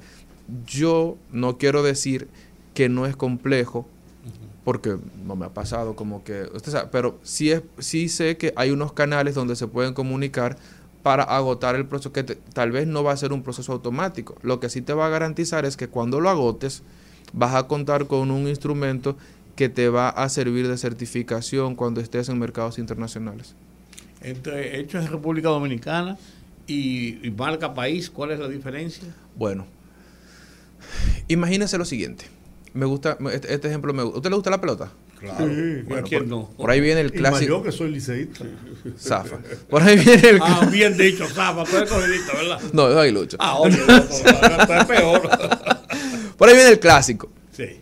Los peloteros dominicanos, imagínense que además de el, del uniforme de, de, la selección del país, llevan aquí en la, en, en la espalda un logo que es el logo de marca país que se consensuó aquella vez que se hizo el concurso. Si todos llevan esa identidad, usted siente, bueno, usted plátano power, estoy orgulloso de mi país, somos, bateadores, tal, como que todos esos valores emocionales. Si en cambio la selección de, de República Dominicana llevara el sello hecho en RD, usted diría, pero los peloteros son productos manufacturados porque el sello hecho, hecho en RD lo que está destinado únicamente para productos manufacturados. Y si usted mm. utiliza el logo de marca país y el logo y el sello hecho en RD, entonces va a estar desviando los mensajes. El de marca país es hacia eh, un posicionamiento, eh, valores emocionales que atraigan simpatía hacia el país. Que esa simpatía se traduzca, como todo lo que busca cualquier mercadólogo, en compra de los productos dominicanos, en mayor inversión, en visitas, toda esa parte, pero el sello hecho en RD lo que busca es decir, mira, esto se hizo aquí y cumple con unos estándares. Mm. Por eso no, no pueden ser el mismo. Correcto. Bueno, eh, finalmente me gustaría llevarte a lo hondo con esta pregunta. ¿Estás de acuerdo con que se cambiara el logo, el eslogan que promovía al país, que me parecía fantástico. República Dominicana lo tiene todo. Yo creo que aquí la cuestión no es si estoy de acuerdo o no con que se cambie el eslogan. Y usted va a decir, me está mareando. No, no, no le estoy mareando. Sino que cada estratega de comunicación o de marketing tiene una visión. Si el que estaba antes, aunque usted a mí nos guste mucho, a mí me gustaba mucho también, no respondía a los valores que quieren transmitir ahora, pues entonces había que cambiarlo. Ahora, el que está ahora transmite lo que quieren decir. Todavía no sabemos porque Marca País no termina de arrancar. Sí. Entonces, tenemos no, que... No, no, pues no diga más nada, ya lo dijiste todo, ya, ya, ya, ya. Claro, claro. ¿Para qué cambiar una cosa que, que, que está funcionando para una cosa que vamos a ver si funciona? Miren, señores. Eso no está clarísimo, olvídate. Agradecerle a José Beltrán, profesional del área de comunicación y corporativa y de políticas públicas, por este tiempo que nos ha dado. Y decir que este joven que está con nosotros es no vidente. Y que eso no ha sido un límite para él poder desarrollarse como profesional de, alta, de alto nivel y de alta calidad. Y estar al día al día. Sí. Así Bueno, que bien. gracias de verdad por el esfuerzo y por el aporte que has hecho a, a nuestra audiencia en el país. No, gracias a ustedes. interesante. Sí, no, es, es, es divertido. El, y digo divertido justamente porque te implica tomar posición de un lado o de otro y tener que argumentar, que es algo que hace falta mucho en este tiempo, el tema de argumentar con ideas, no solo con emociones. Gracias. Muy bien. Vamos a la pausa y al regreso que hable el pueblo. Conectando con la gente, que el pueblo hable en el rumbo de la tarde.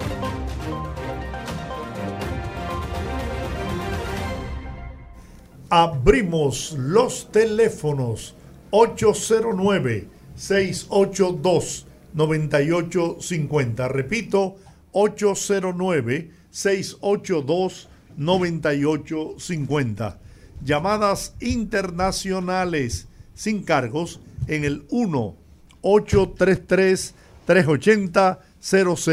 1-833-380-0062. Buenas tardes. Sí, buenas tardes. ¿Cómo están ustedes? Bien, Desde Cristo ¿cómo- Rey. ¿Cómo están las cosas? Adelante, ¿Todo bien? Bien, bien. ¿Y el mapache? Mientras- el mapache estaba lejos de nosotros porque estaba por el lado de de la Pablo Seto arriba y la calle igual por ahí. Ah, bueno. Estaba bastante lejos de nosotros. Pero es bueno oír al vocero de Interior y Policía. Pero lo que resulta es que los, los programas, los proyectos y los planes en realidad tienen que ser sostenibles y tienen que reunirse tanto cultura como educación y el interior y policía, aparte de que tienen que integrar a los policías que vayan a las reuniones con la Junta de Vecinos y la iglesia. Por ejemplo, ellos intervinieron a Guachupita. Vayan, ver si hay un policía en Guachupita o en los Guandules o en el 24 o en, en Sánchez Payá o en Villa Agrícola. El problema es que usted no puede dejar que ya los policías tienen 30, 20, 40 años dentro de la policía haciendo vida común con los generales que lo engancharon hasta que no limpien coroneles, generales, tenientes coroneles, que hay demasiado, no va a haber programa que se recita en un barrio Bien, porque no lo llevan completo muy bien, y lo dejan. muy bien. Gracias, Cristo Rey. Vamos a ver usted, buenas. Sí, señor. Buenas tardes, doctor Giorgi. Directamente desde Almirante Solares. Almirante Solares. Almirante Solares City. Oh, un saludo especial para, el- para todos. Muy bien. Gracias. Quiero decirle algo, eh, y, eh, prácticamente una denuncia. Sí. Eh, del viernes para acá la gente se han en- encontrado en toda la farmacia con más de la mitad de, los- de los medicamentos aumentados entre 200 y 300 pesos. Salió en dos canales de televisión hoy que la gente está yendo a denunciarlo y en algunos programas también. Y otra cosa, doctor Giorgi, que nos manden esa agua el miércoles, que el domingo no nos la mandaron, pasado mañana. Ah, Yo mañana llamo otra vez para darle un retoque. usted. Muy bien, muy Y bien. Que el Señor me lo bendiga mucho. Amén, A todos. amén. Vamos a ver usted, buenas tardes. Buenas. Muy buenas tardes, mis Sí. señores. Hola. Buenas, buenas. Buena. Mi nombre es Eurípides González, precisamente de Santo Domingo Este. Qué bien. Y haciendo recuerdo que aquí se hizo un foro contra la delincuencia municipal. Nosotros hicimos propuestas, pues presidimos la Fundación de Desarrollo y Orientación de los Consumidores y todo es consumo. Hasta el servicio policial es un consumo que tenemos nosotros y debemos recibir un buen servicio. La situación es que nosotros propusimos que la policía saliera a las seis de la tarde de las patrullas y se le entregara a la Fuerza Armada. Eso de patrulla mixta y comandándolo la policía, estamos en lo mismo. Ahora, cuando tenemos un jefe de la policía y no hay cambio de mando en esa institución, cuando vemos que una persona está fallando y tiene una mentalidad retrógrada o de una mentalidad abusiva, entonces vemos que no está adaptado a los tiempos. La policía, con todos los presupuestos que se le ha dado, con todo el tecnicismo, no se ha adaptado a el tiempo, pero tampoco está aplicando las normas. Siguen metidos en el arcaicismo del, del golpeo y del macuteo y todo. Ahora, sí entendemos que hubo una vez que se nombraron jefes de la Fuerza Armada en la Policía Nacional como policía y hubo una disciplina, eh, bajó disciplina a la institución, se disciplinó la institución porque en dos ocasiones tuvo así la policía como está actualmente. Entendemos que deben haber cambio de mando y como dijo el colega anterior de allá del almirante que nos conocemos, eh, hay que cambiar ya los mandos militares, mandos policiales y ponerle mandos militares y reentrenar a la, a la, a la policía, ya por supuesto, ¿qué más se le puede dar? ¿Qué más se le ha hecho? A ellos y continuamos en lo mismo. Muy bien. Muchas gracias, Muchas por su opinión. Valoramos la misma. Buenas tardes. Buenas tardes, este gran equipo. Hola. Hola. Hermano, hablando del tema de la policía, el problema es una. Anteriormente la policía cuando ingresaban, la depuración llegaba al alcalde de la zona, del sector, ya sea la provincia donde vivía esa persona que postuló para ser policía. Y luego del alcalde se la pasaba al servicio secreto, que ahora es asunto interno, y se daba la depuración. Y si de esas personas habían descendientes directos que tenían problemas de, ma- de mala conducta, ya sea robo o X delito, esa persona no ingresaba a la policía. Anteriormente era así que se trabajaba. Muy bien. Y la otra es, desde la fundación de la ME, Autoridad Metropolitana del Transporte, eh, de Servicio, AME, desde que se creó, los AME nada más trabajan hasta las 3 o las 4 de la tarde. De noche que debería AME trabajar también, porque de noche se meten todas las infracciones de tránsito, por favor, porque AME nada más trabaja en el día. Y de noche es un desorden del tránsito por donde quiera. Muy bien. Ahí está su inquietud, válida por demás. Buenas tardes. Buenas tardes, Georgie. ¿Cómo estás, Rudy? Muy bien. Bien. Ramón Fonder y Colombo, ¿está por ahí? No. Colombo se retiró del programa. Ah, se retiró. Sí. un, sal- un saludo para mi amigo Colombo. ¿Cómo no? Óyeme, Georgie, yo sé que tú, eh, por la edad que tenemos nosotros, que pasamos de los 60 ya. Yo pasé hace rato. Indi- Sí. Indiscreto. Hemos, hemos, hemos visto, y Rudy también, con su experiencia periodística, hemos demasiado y hemos oído hablar de, de, de- de la policía y de cambio. Desde aquellos tiempos de Balaguer, de Trujillo, ¿cuándo es que la gente va a entender que esa institución no coge más remiendo, más parche? Que no se trata de cambio, que no se trata de cambio de mando, que no se trata de, de, reforma, que se trata de crear una policía nueva.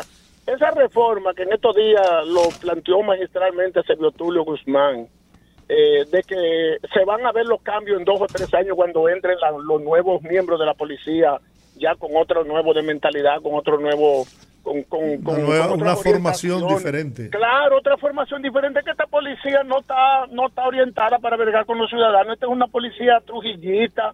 Perdóname, Georgie, que voy a mencionar el nombre de tu líder, una policía balaguerita que, que fue muy mal acostumbrada al macuteo, al, al, al, al abuso, a la, a la politiquería. Entonces, lo que se necesita realmente es una reforma profunda, que entren gente, que se compenetren con los ciudadanos y que uno, cuando ve un policía, no coja miedo, porque uno le tiene más miedo a los, a los ladrones Así que a un es. policía. Así mismo es. Pasen Toda la razón, Ramón. Vamos a ver usted. Buenas tardes. Muchas gracias, don Giorgi. Hola. Yo, yo soy una usuaria de la CAS. que no me dan agua desde diciembre 30. ¿Cómo y en qué sector No, es? no, en, ca- en el cacique, Pinos del Cacique, sí. De, y no nos abren. Esto es aquí por la Independencia, válvula, ¿no? Sí, por, ahí, por donde está la Independencia, por donde está Claro y donde Y está. cervecería por ahí. ¿eh? Más para, por donde está la Clínica Independencia. Óigame, no- es una Pinos- maldad social que tienen. Pinos del Cacique 1. C1, 1, C1. 2 y 3, sí, son 1, 2 y 3, Pino del Cacique C. Pero que el A tampoco tiene, ni el B tampoco, pero yo lloro por el mío. Claro. Óigame, no tienen desesperado. Vamos a, Mandan ocho mil brigadas, porque yo mandan brigadas, pero que aquí no hay avería. Ya es un abuso social lo que tienen. No se Ayúdennos con preocupe. eso, por favor. le prometo que vamos a hacer la gestión del lugar Ay, gracias. para ver si le resuelven esa situación. Muchas gracias. y Gracias a usted tardes. por estar en sintonía con nosotros. Buenas tardes, el rumbo de la tarde. Hola, Jackie. Hola. ustedes. Aquí por cabeza Nosotros aquí, Ya. como el pan chiquito. El pan chiquito es bueno, señores, no sé qué. ¿Cómo que le llaman al pan chiquito? Pulgarcito. el ¿no? El pulgarcito. Pulguita. Miren, señores, yo no sé si ustedes se enteraron de que la policía mató a un infeliz frutero y el cadáver estaba tirado por ahí, por detrás del bravo de, de la Churchill. Wow. Sí, eso pasó ahora este fin de semana. Ah, yo no había oído nada. Eh, se armó un, un rebú ahí porque la gente que vivía por ahí lo conocía bien. Eh, de- decían que era muy serio y trabajador. Dejó un bebé huérfano. Dios mío. Entonces se dice que parece que la policía estaba acostumbrada a morder al pobre infeliz. Eh, lo mandó a parar, él no se quiso parar y lo mató. Eh, me imagino. qué Yo no sé si serían eso que ese furgón que está ahí, después del Bravo ahí. Si hay un furgón ahí de policía. Sí. Ese furgón, exacto, ese furgón, esa gente de ese furgón tenían a mi hijo cuando estudiaba en la ONFU, lo tenían alzado de atrás. Ya yo, ya yo estaba en una situación que yo iba a buscar ya a alguien que me ayudara para ver, porque era todos los días cuando él salía de la universidad que lo mandaban a parar. Se salvó porque una media y frente al, al, al multicentro se paró y, y lo, eh, cuando él se paró ahí donde estaba ella, ella le preguntó que qué le pasaba y él le dijo que me mandaron a parar y yo no me quise parar allá, me paré aquí. Bueno, entonces ella le dijo, mire, no se metan con ese muchacho, que ese muchacho es estudiante, ese muchacho no es de nada, ustedes se van a buscar un problema. Por eso se salvó, pero era todos los días que lo paraban. Que revisen esa gente de ahí de ese furgón, que son delincuentes. Ay, Buenas bueno. tardes. Buenas tardes. Esa boquita tuya, Jacqueline. Buenas tardes, este es el rumbo de la tarde. Ay, ay, ay, ay, ay. Buenas tardes a los tres, saludos. Eh, Yo le puse la voz. Dígame usted, querido amigo. Yo le puse la voz. Sí, señor. Se lo. Mira, yo quiero salir eh, en defensa de, de mi gobierno, del gobierno del presidente Luis Abinader, en cuanto a las actividades del 911. Señores, la, el 911, el que no lo conoce, el que no conoce lo que ha hecho, naturalmente es un logro de Danilo Medina, pero la continuidad que le ha dado el presidente Luis Abinader nos ha colocado como ejemplo de América Latina. Vienen de otros países a ver lo que lo que es el 911, el laboratorio, las prácticas, lo que hay en ese centro. Y el deterioro de, de unidades, tanto de bomberos, de policías, de ambulancias, eso es constante por el uso. Lo importante es que hace poco tiempo el, el gobierno trajo una flotilla de ambulancias para ir sustituyendo las que se van dañando porque se deterioran, porque chocan, porque se voltean, porque por muchísimas razones. O sea, es normal que haya un parque de vehículos eh, eh, en mal estado, abandonados, de cualquier eh, eh, entidad de emergencia, porque se llaman emergencias y, y es desfavorido que andan y cuando chocan se desbaratan. Buenas tardes. Muy bien. Vamos a ver usted. Buenas tardes. Muy buenas tardes. Sí. Es el, es el doctor Ariel Pérez que te habla. Ah, hola, ¿cómo está? Grato placer Un- escucharlo. Mira, un verdadero saludo a todos ustedes, a quienes respeto mucho por la forma en que ustedes hacen el programa y hacen su periodismo. Muchas gracias. Quiero, quiero decir dos cosas que me va a tomar un minuto cada cosa. Adelante. Adelante. Mira, la primera para decirle lo siguiente. Cuando hay presentación de un caso en un hospital, y yo fui director de hospital, Sí. pues todo el mundo habla y se deja una persona que esté en silencio para que hable al final. Esa persona que habla al final es el patólogo. Y después que todo el mundo discute, se debió hacer esto con esta paciente, se debió hacer la otra, el patólogo, que es el último que habla, y que su palabra es ley, batuta y constitución, dice la última palabra y ya no se discute más. Lo que dice el patólogo, palabra de Dios. Muy bien. ¿Por qué hago este comentario? Porque, señores, si hay un resultado de patología, que lo único que faltan son pruebas toxicológicas. Si quien lo hizo es un médico, pero absolutamente, que tiene las dos cosas. Tiene muchísima capacidad y tiene mucha seriedad. Eh, es profesor en la UAS. Señores, no hay que hacer, no hay que inventar mucho. Todo lo que se hace ahí es pura especulación. La realidad es lo que dice el patólogo. Otro comentario corto, eh, George. Sí, sí, claro. El otro comentario corto es lo siguiente, mira. Un periodista acucioso no se deja enredar. Y aquí hay un enredo muy grande con el asunto de las tres causales, la aprobación del Código Penal, etcétera. En realidad, se ha desviado completamente el propósito de la discusión. ¿Qué es lo que se discute ampliamente? Bueno, que hay unas feministas que quieren el, las tres causales y que hay unos religiosos, cura, eh, pastores evangélicos que no la quieren. Señores, no es ahí que está la cosa, esa es la punta del iceberg. ¿Cuál es la realidad? Bueno, la realidad es que hay alrededor de 10 premios Nobel de medicina que dicen que en el momento de la fecundación ya hay vida. Y ya el resto es tontería. No hay ningún premio Nobel que diga que no hay vida en el momento de la fecundación. Entonces, si hay vida ahí, la discusión tiene que ser a partir de ahí, que hay vida. Cuando usted elimina una vida, todos sabemos cómo se llama eso. Yo quería hacer estos dos comentarios. Muy bien. Con, el permiso de ustedes. No, no, muchas gracias. Al contrario, gracias. Y lo valoramos mucho, ¿eh? se lo digo. Bien. Qué bueno, tener eh, audiencia como la suya. Bien, gracias George, gracias bueno, Rudy y a todos. Muchas gracias. Muchas gracias. Señores, terminamos por hoy. Tenemos todas las líneas llenas, pero el tiempo terminó. Mañana tenemos otra cita a las 5 de la tarde. Aquí estarán los poderosos en el rumbo de la tarde.